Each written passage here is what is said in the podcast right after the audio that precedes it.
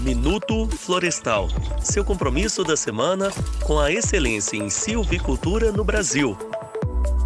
Olá, colegas do setor florestal e parceiros da Timac Agro. Sejam bem-vindos ao décimo episódio do nosso Minuto Florestal. E hoje, para fecharmos com chave de ouro essa primeira temporada do nosso podcast, teremos a participação de um casal de peso científico no setor, os professores Antônio e Emanuela Gama Rodrigues, ambos atualmente da Universidade Estadual do Norte Fluminense Darcy Ribeiro, e com vasta experiência e contribuições em estudos envolvendo matéria orgânica, ciclagem de nutrientes e modelagem da dinâmica de nutrientes de solos florestais. Gostaria de agradecer previamente e dar boas-vindas à professora Emanuela e aos professores Gama Rodrigues e Júlio Neves. Com certeza teremos grandes discussões nesse episódio. É com você, professor Júlio. Então, Amanda, muito obrigado. É com muito prazer que nós recebemos aqui hoje, no décimo episódio do Minuto Florestal, a professora Emanuela Forrestieri da Gama Rodrigues e o professor Antônio Carlos da Gama Rodrigues, o Tony, como ele gosta de ser chamado. De imediato, eu gostaria de perguntar à professora Emanuela e ao Tony no sentido de que eles nos falem um pouco sobre a sua formação acadêmica, experiências profissionais, as linhas de pesquisa atuais com que eles trabalham. É, boa tarde, Júlio. Boa tarde, equipe da TIMAC. É um prazer estar aqui essa tarde conversando com vocês, podendo apresentar um pouco do nosso trabalho. Bom, Júlio, eu sou engenheira agrônoma, formada pela Universidade Federal Rural do Rio de Janeiro. É, o meu mestrado foi realizado na Embrapa Agrobiologia, na área de né, microbiologia do solo. A tese teve como, a dissertação teve como foco é, o estudo da, da quantificação de micro-organismos de nutrientes da biomassa microbiana. Fiz o doutorado, uma parceria da Universidade Rural do Rio de Janeiro e a Universidade Federal de Viçosa. Meu orientador do doutorado foi o professor Nairan, do Departamento de Solos da Universidade de Viçosa, e a, a tese de doutorado foi estudar é, a dinâmica de carbono e nutriente da biomassa microbiana em plantações de eucalipto de diferentes idades e regiões do Brasil. Tivemos a oportunidade em, em 2008 de fazer um pós-doutorado na Universidade da Flórida com a supervisão do Piquinéia, Dr. Neia, que trabalha com uh, sistemas agroflorestais. Né? E aí, essa, esse, esse, nosso trabalho com, com o Piquet foi estudar a, a dinâmica do carbono em sistemas agroflorestais de cacau. Hoje, né, o foco nosso nas linhas de pesquisa hoje na universidade são o estoque de carbono estabilização do carbono em sistemas agroflorestais e florestais e indicadores biológicos da qualidade do solo. Bem, é, agora é minha parte, né? então agradecer ao convite, Júlio, e, e, também é um prazer também estar em contato com a, a equipe da TIMAC. Bem, a minha formação, sou engenheiro agrônomo, também da Universidade Federal Rural do Rio de Janeiro, fiz um mestrado na mesma universidade, na, na ciência do solo, e o doutorado eu fiz na Universidade Federal de Viçosa, com a orientação do, do Nairan, professor Nairan, em, em balanço e ciclagem de nutrientes em florestas de eucalipto e florestas mistas de espécies nativas da Mata Atlântica. Né? E o pós-doctor também na Universidade da Flórida, agora com modelagem de nutrientes, especialmente modelagem do fósforo em solos florestais, com Nick Comerfort, e também com a colaboração do Wendell Crop, né, que teve. Em termos de linha de pesquisa, nós podemos destacar sobre a minha coordenação é o balanço e ciclagem de nutrientes em sistemas florestais e agroflorestais, a modelagem da dinâmica de nutrientes, né? e, mais especificamente, o fósforo orgânico do solo. Estamos trabalhando nos últimos 10 anos nessa linha. Né?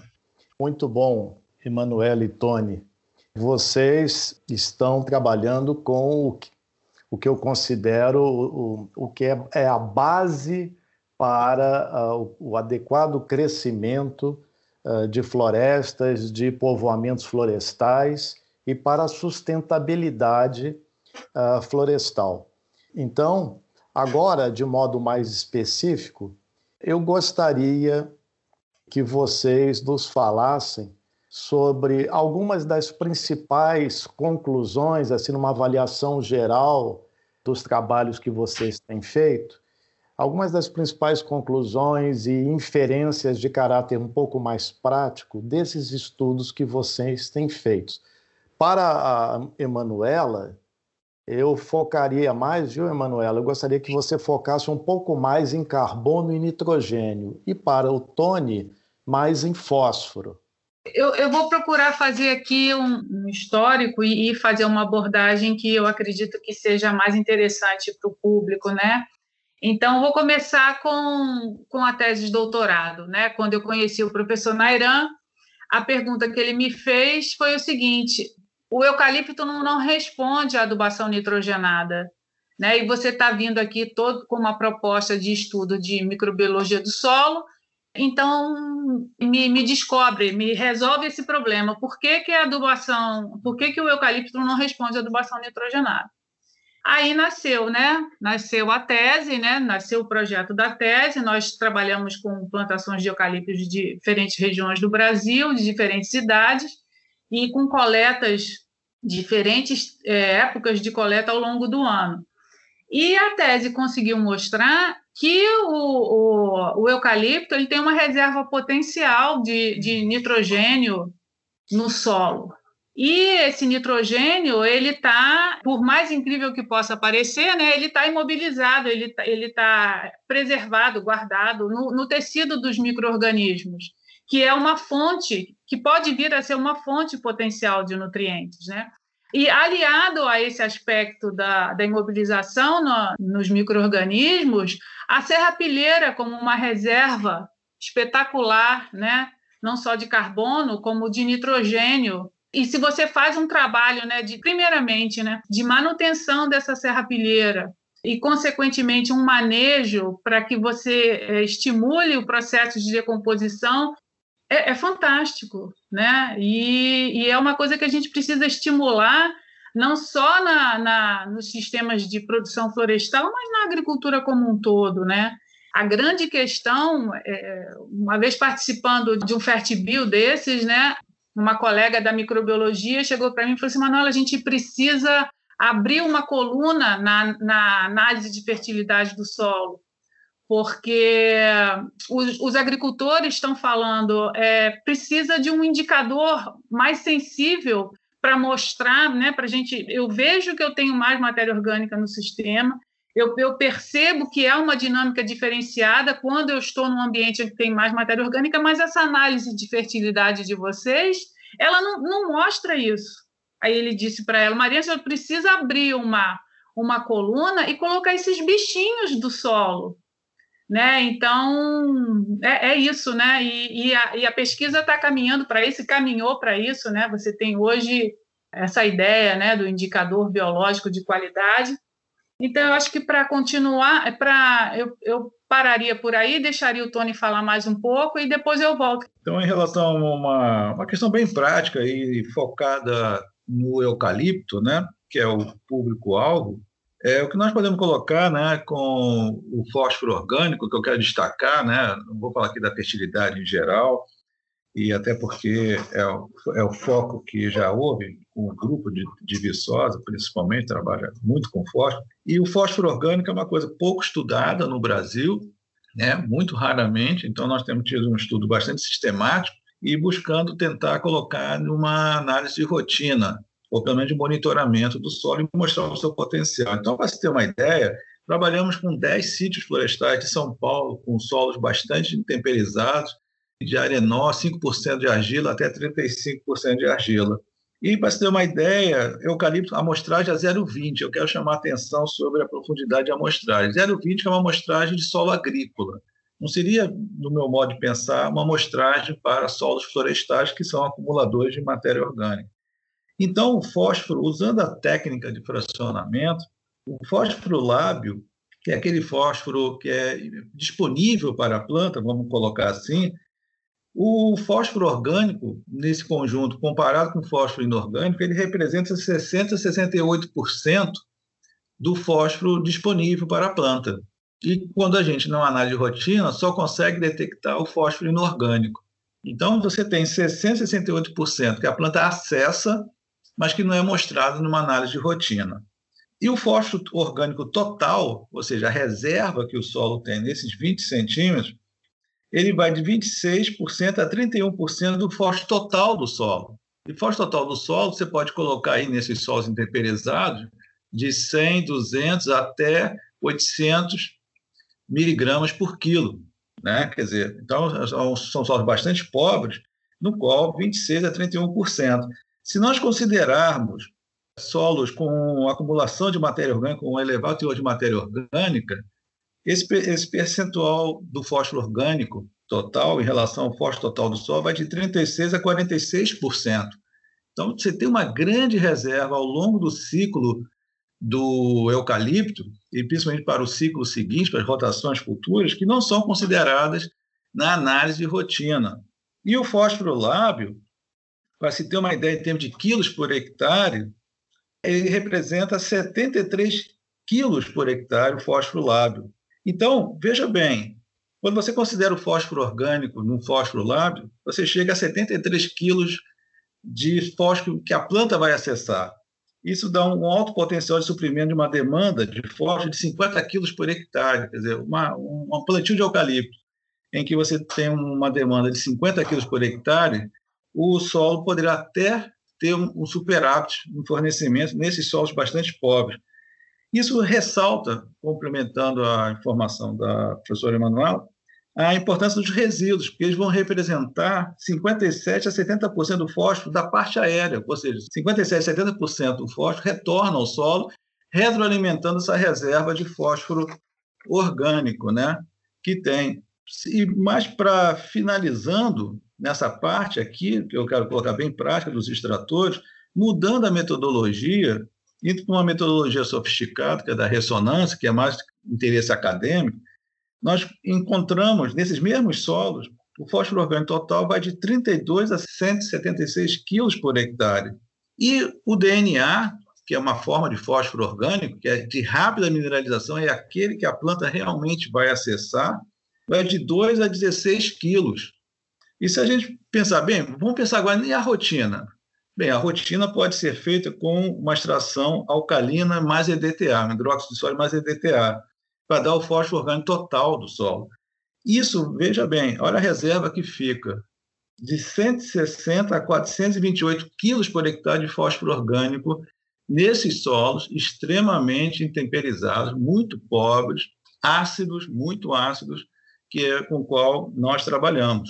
Então, eu acho que a gente tem aí uma pesquisa futura bastante promissora, que as empresas poderiam é, se sentir estimuladas a patrocinar, né, a oferecer as oportunidades para essa pesquisa se concretizar de uma forma lastra. Né?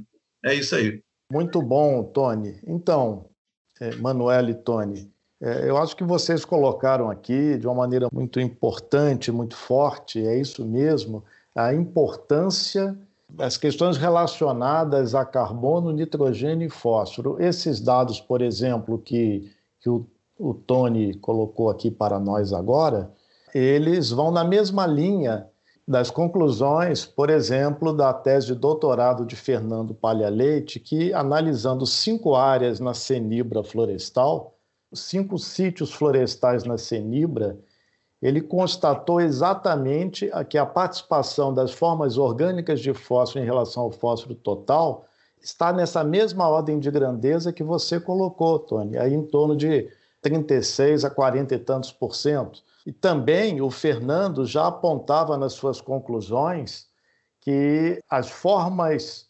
inorgânicas de fósforo, aquelas formas tradicionais, por exemplo, a, o fósforo disponível de uma análise de rotina clássica, ele é sensível em relação à produtividade do eucalipto, porém, ah, não foi eficiente para sinalizar questões mais ligadas à produtividade ao longo de um tempo maior, e bem como não foi bom para discriminar muitas das áreas do ponto de vista da capacidade produtiva do solo no tempo. Já as formas orgânicas foram.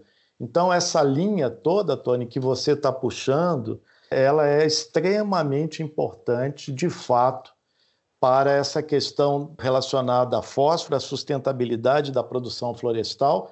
Então, eu penso que quando a gente junta aqui numa tarde como hoje, quando a gente junta a Emanuela, que tem essa expertise aí muito grande com a parte de nitrogênio, com a parte de carbono, agora vejo também que com qualidade do solo e você com fósforo, isso nós estamos aí no que seria realmente o top, o must das bases para a sustentabilidade da produção florestal. Então, agora, eu gostaria de ver com vocês um pouco de modo mais específico. Eu sei que vocês dois trabalham com sistemas mais diversificados de uso da terra, por exemplo, sistemas agroflorestais, né, que são é uma modalidade de um sistema de integração. Eu gostaria que vocês falassem um pouco mais sobre ah, os SAFs, os benefícios dos SAFs, como vocês veriam a viabilidade prática da existência de SAFs em nível de grandes empresas florestais, ainda que em, em determinadas áreas, né, em determinados percentuais das áreas dessas grandes empresas, e abordasse em relação aos SAFs, o que, que vocês estão encontrando em relação à possibilidade de estocar carbono no solo, e tudo isso que está sendo comentado em relação a nitrogênio e fósforo. Bem, Júlio, então, em relação a sistemas agroflorestais, de fato, é um, é uma área. O sistema agroflorestal no mundo é, abrange um bilhão de pessoas, fazendeiros e trabalhadores, né? no mundo todo, principalmente no mundo tropical. Tem crescido muito no clima temperado, na Europa e nos próprios Estados Unidos, e tem algumas experiências ainda tímidas no Canadá. Então, é um sistema que está crescendo bastante, exatamente nessa temática de alterar o uso da terra e um uso da terra sustentável do ponto de vista também ambiental. E ter serviços ambientais, que é um sistema que oferece. Especificamente para a linha do eucalipto, tem crescido sim. Tem a experiência bastante promissora que teve de uma empresa que nós, que nós trouxemos aqui para o nosso Congresso de Agrofloresta em 2006, que até o Nairan foi uma, um contato, né, e que apresentou a sua experiência. E vejam bem, olha só qual a experiência que o Brasil pode dar ao mundo, que outro país não tem. A experiência deles foi, foi uma avaliação econômica em 5 mil hectares de sistema silvio-pastoril, agro-silvio-pastoril, que essa é uma tipologia de sistema agroflorestal. E eles fizeram, só que eles usavam o manejo convencional do solo, da parte agrícola. Então, o, a, o sistema agroflorestal não pôde aumentar, não conseguiu aumentar carbono no solo, né, e fazer a cobertura e também as reservas de nutrientes, porque eles entravam com a gradagem e a aração e gradagem sempre na, na, na alternância dos cultivos. De 10, 15 anos para cá, 10 anos, principalmente depois do Congresso, é, aumentou muito o sistema silvio-pastoril com o eucalipto no centro-oeste e no sul da Bahia, na região precisamente Teixeiras de Freitas, que você tem ali, e Eunápolis. E eu vejo isso como uma questão bastante promissora. O eucalipto sendo um carro-chefe, uma madeira já consagrada em termos de comércio e conhecimento, junto com o pasto e o gado de corte. Bem, não é só o eucalipto. Outra espécie também que tem crescido muito na região do centro-oeste brasileiro é a teca, que já tem uma tradição no Mato Grosso, com é, é, monocultura da teca, e ela tem sido muito usada no sistema silvio-pastoril. Então, isso tem sido uma transição naquelas áreas, obedecendo uma tradição já de 50, 60 anos, que é a pecuária. Então, a, o reflorestamento, vamos fazer, entrando como complementação de renda na propriedade. Agora, também o eucalipto pode entrar, e aí é uma questão de nós queremos quebrar paradigmas, que é o sistema é, multistratificado que é a agrofloresta multistratificada. O que, que é isso? São arbustos, como, por exemplo, café, cacau ou até frutíferas, com árvores. E aí eu, a minha sugestão é pegar a experiência que a Costa Rica tem, e parte da Colômbia, mas principalmente a Costa Rica, que é o eucalipto e café. Então, eu vi essa experiência lá na Costa Rica. O eucalipto tem um destino para, obviamente, para a serraria, e junto com café. Então, são duas commodities numa única unidade de área. Isso foi bom. Eu, vi, eu visitei a propriedade, são 800 hectares, e isso na Costa Rica é um latifúndio. Então, é, eu acho que essa é uma possibilidade que se tem do eucalipto entrar na, nos sistemas agroflorestais. Eu poderia discorrer aqui sobre o sistema agroflorestais com outras espécies, né? por exemplo, muito rapidamente, é, o cacau é o principal exemplo de sistema agroflorestais. Para você ter uma ideia, só em Tomé Açu, no Pará, tem 29 combinações de SAF envolvendo o cacau ou o cupuaçu. 29 combinações com árvores, né? óbvio. E isso vai de propriedades de 1 a 200 hectares, considerada pequena, familiar, ou de propriedades médicas que vão de 200 a 5 mil hectares. E tem o que eles chamam de latifúndio, que começa só a partir dos 5 mil hectares. Então, isto é uma realidade que o país tem de potencial e de ser liderança também. Né? Além do Brasil ser liderança nas commodities agrícolas e ser um país líder também na área florestal, ele tem toda a plena condição de ser um país líder em termos de área plantada em sistema agroflorestal e, e no particular aqui com o eucalipto, eu lhe dou um exemplo exatamente esse. O silvio pastoril tem crescido bastante, obviamente que o eucalipto é para outro destino que não seja a celulose, mas essa é uma realidade que tem. E os sistemas e os serviços vão ser desde a diversificação da, de produtos, obviamente, desde a questão de acumulação de matéria orgânica, a Emanuela vai falar com mais propriedade, redução dos estoques de, de, de insumos né, agrícolas, ou seja, portanto, você tem uma redução do custo e você também dinamiza mais a economia regional, porque você passa a ter dois produtos, três produtos, ou vários produtos, dependendo do arranjo, na, na região. Então, isso movimenta uma cadeia produtiva em uma região é bastante intensa, né? Ok. É, Júlia, eu só quero voltar um pouquinho no eucalipto, para dar um, alguns números aqui para vocês, é, nós fizemos um trabalho de balanço de N em plantações de eucalipto aqui no Espírito Santo, na Ara Cruz, e nós trabalhamos né, aquela ideia, né, estudar a serrapilheira, estudar a, os micro-organismos, a mineralização do nitrogênio, e os resultados mostraram, né, com essas plantações de eucaliptos de diferentes idades, que esses pools né, de, de reserva de N, nós tivemos um, um, a 10 centímetros de profundidade uma contribuição de 2,5 toneladas por hectare de N, que seriam suficientes para atender às rotações futuras eh, de eucalipto, né, no seu, até o seu período de corte. Né? Então, é bastante interessante e mostra a relevância de se considerar os micro-organismos do solo e de se manter a serrapilheira no sistema de produção, principalmente num ambiente como o nosso, né, em que você tem o, o clima favorável à, à, decomposição. Então, se a gente pensar nesse trabalho de, de manutenção da serrapilheira e manejo da serrapilheira, é nitrogênio, é, é, é, nutrientes em geral que você tem para dispor para a planta, né? Então, é, é uma coisa que eu gosto de frisar bem nisso, né?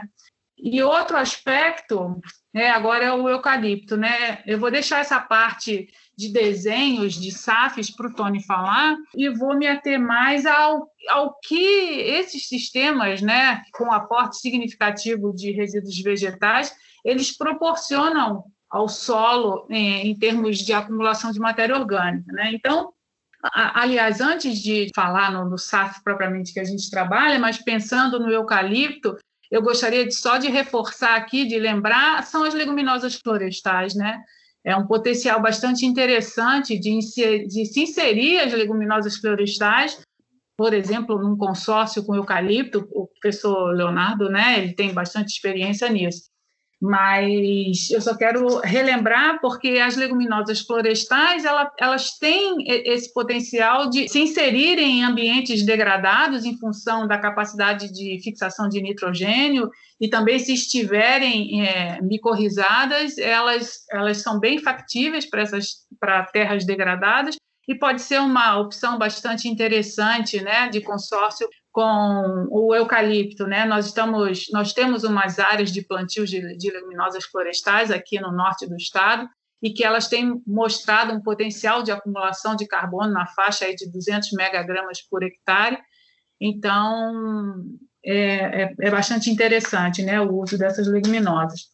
Então, voltando aqui para os sistemas agroflorestais, né, o, o, nosso foco atualmente hoje são sistemas agroflorestais baseados em cacau.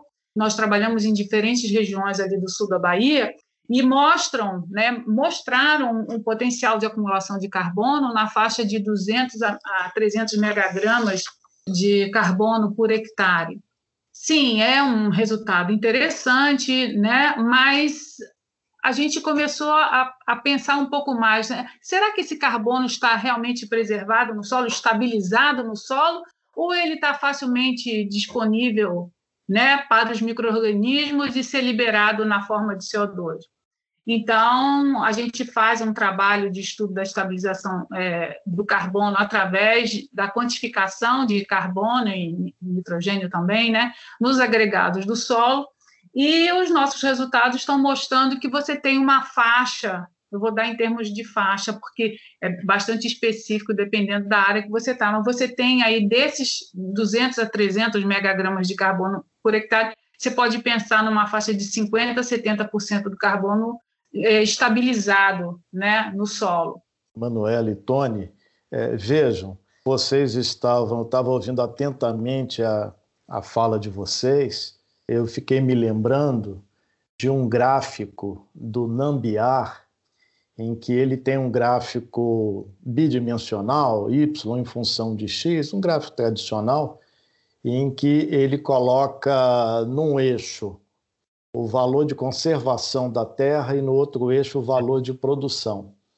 Então, ele faz um, ele faz um transecto, como se fosse uma diagonal descendente, em que lá no topo nós temos, com alto valor de conservação e baixo valor de produção, os sistemas naturais, isso na visão do Nambiar.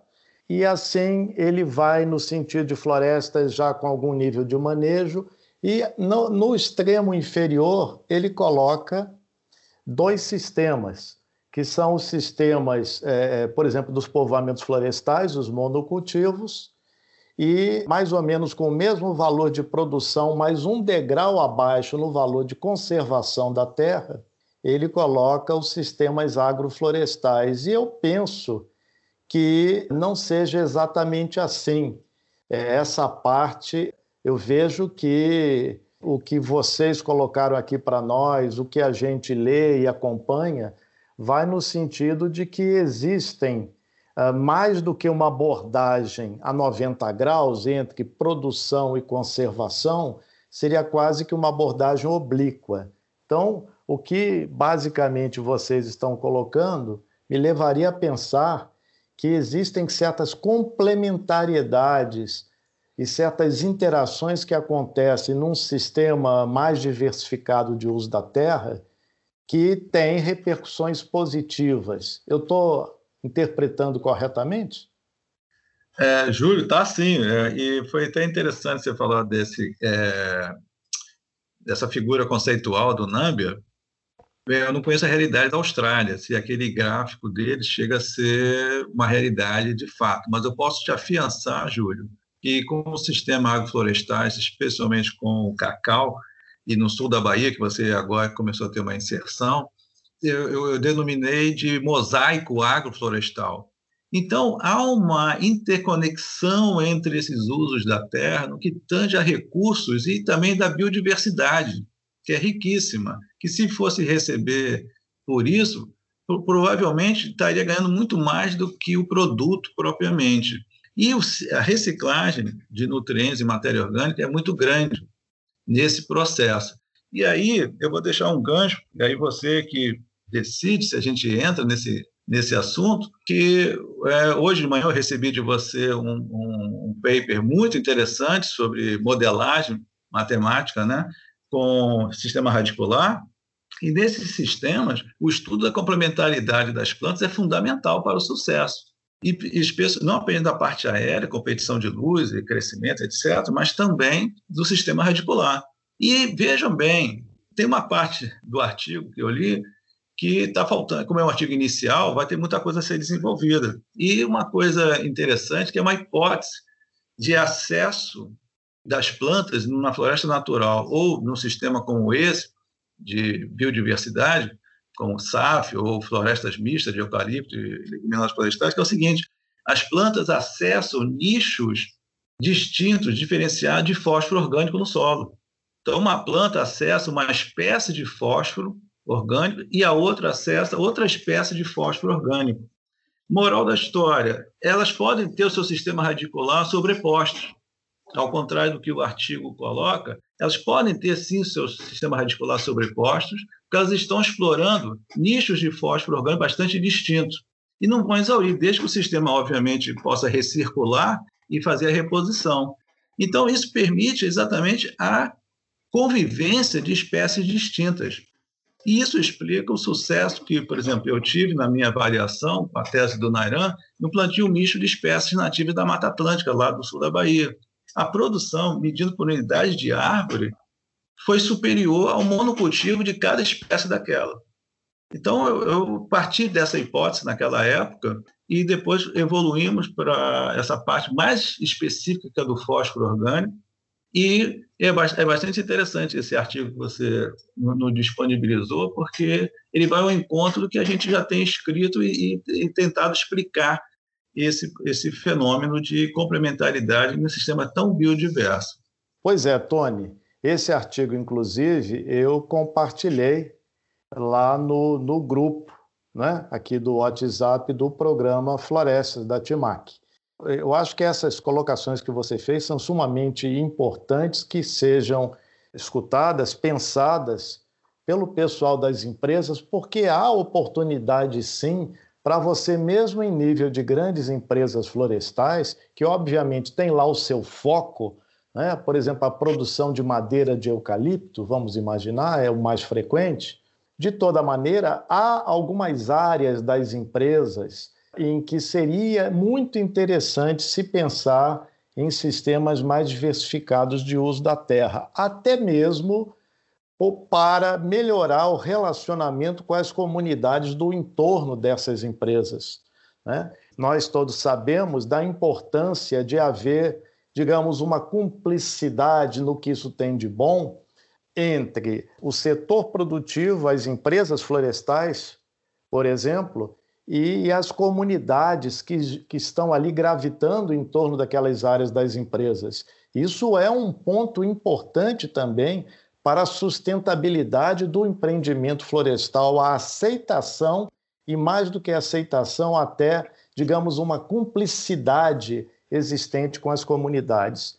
E aí, Emanuela, eu acho muito interessante o que você colocou, você pontuou também a questão da importância das leguminosas né, inseridas nos sistemas florestais.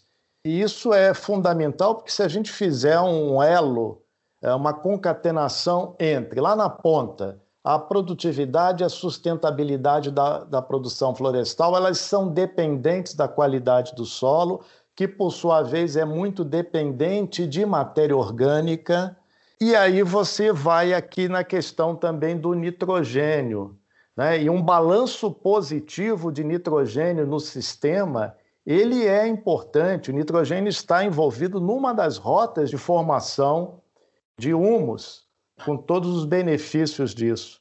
Então, eu vejo que nós poderíamos ficar aqui muito tempo, no, numa tarde muito agradável, uma conversa muito agradável, mas eu vou ter que atuar como âncora né, desses programas que a gente vê na TV.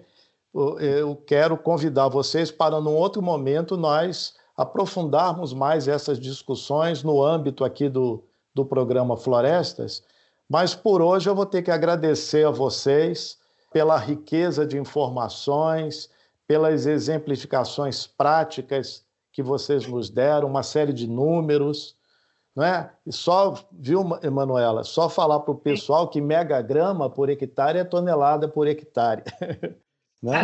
Tá para que todos tenham uma, uma percepção. Aquele número que você falou, Emanuela, da contribuição ali que daria em, então, em torno de 200 megagramas, 200 toneladas por hectare, você teria alguma coisa da ordem de até 70, por 50 a 70%, significa 100 a 140 toneladas Isso. por hectare. Ou seja, e, é muito expressivo. Exatamente, e estabilizado né, no agregado. Então, isso quer dizer o, o que, Júlio? Que a gente tem que começar a pensar no cultivo mínimo do solo, porque esse carbono só vai estar estabilizado no agregado se houver menor revolvimento do solo. Então, é extremamente importante que a gente comece a pensar na ideia do cultivo mínimo, né? A utilização de maquinárias, se possível, de uma maneira mais reduzida, para que realmente a gente tenha a ideia do, do, do, carbono estocado, né, que realmente não vai ser emitido novamente para a atmosfera na forma de CO2. E eu quero só para fechar essa ideia que você colocou das comunidades vizinhas a, às empresas, é extremamente interessante isso, né, porque o carbono está é, toda uma discussão no mundo sobre a ideia do crédito de carbono. Então, esse carbono estocado, que pode ser através da, das leguminosas, utilização de SAFs com fruteiras, né, já que é para atender uma demanda da comunidade local, e pra, aí sim você pensar na sustentabilidade como um todo, porque você vai estar tá fazendo um trabalho com essa população.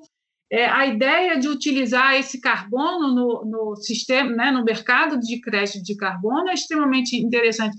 Para fechar, nós sem, por exemplo, a viabilidade de um sistema agroflorestal sem computar o carbono está na faixa de R$ 1.400 por hectare. Se você acresce esse, é, o, carbono estocado no solo, eu não estou contando com a biomassa aérea, tá? Você tem o dobro, na faixa de R$ 2.000, R$ 2.400 por hectare, quando você agrega valor inserindo o quantitativo do carbono estocado. Então, é, é, é uma realidade que a gente pode pensar com bastante carinho, né? Era isso que eu queria finalizar, né, para vocês. Foi muito bom, é, Emanuela, Tony. É, eu agradeço muito a contribuição de vocês, muito rica aqui para o nosso Minuto Florestal. É um longo minuto, né? E gostaria de dizer que o, a professora Emanuele e o professor Tony, eles gerenciam um grupo. Fala rapidamente, rapidamente sobre o grupo de vocês que vocês estão formando aí na UENF. É, é, o grupo de pesquisa né, de matéria orgânica e ciclagem de nutrientes em sistemas florestais e agroflorestais. Aí nós temos a linha de pesquisa de, como falei, qualidade do solo, através dos indicadores biológicos, né, é, micro-organismos e fauna do solo temos o estudo do estoque de carbono e estabilização, que é a quantificação do carbono no solo e nos agregados do solo. Tem a parte do, da, que o Tony coordena, que é o fósforo orgânico. E aí, essa, essa ideia da integração, né? Essa nossa conversa aqui mostra claramente a necessidade da, da integração, de uma visão integrada do sistema de produção. Então, é, é isso que a gente está colocando, né? É, foi o pós-doutorado do Tony, essa ideia da modelagem, justamente para a gente explicar um sistema de produção através dos seus diferentes compartimentos, né? Bom, então eu agradeço mais uma vez a vocês, uh, foi muito bom. Vamos contar com vocês numa outra oportunidade. Eu quero então passar a palavra para a Amanda fazer o fechamento aqui de hoje. Excelente, professores. Que conteúdo, hein? Realmente estamos fechando essa temporada nossa do Minuto Florestal hoje, com discussões de grande importância para a sustentabilidade e produtividade das nossas florestas plantadas. Então, professores Tony e Manuela, muito obrigada pela participação de vocês. Foi um prazer tê-los conosco no dia de hoje. Estamos ansiosos por uma próxima oportunidade. Bom, neste ano de 2020, passamos por grandes adversidades e fomos instigados a nos reinventar. Foi nesse contexto que surgiu o Minuto Florestal, com o propósito de trazer mais conteúdos técnicos e inovadores ao nosso setor, mantendo sempre a proximidade com os nossos clientes e parceiros, que é um dos grandes diferenciais do programa Florestas Atmac Agro. Então, nesse momento, a gente queria agradecer a todos os participantes que tivemos ao longo desses meses, em especial ao professor Júlio, por todo o apoio na idealização e na condução de cada episódio. E também a todos vocês, colegas do nosso setor, pela audiência nesses 10 episódios. Esperamos contribuir cada vez mais com o dia a dia de vocês e das empresas florestais. Para a próxima temporada, já temos grandes nomes do setor e das empresas programados. Não percam! Um forte abraço a todos e até 2021. Um abraço a todos. Um abraço, um abraço a todos. Esta é uma produção Timac Agro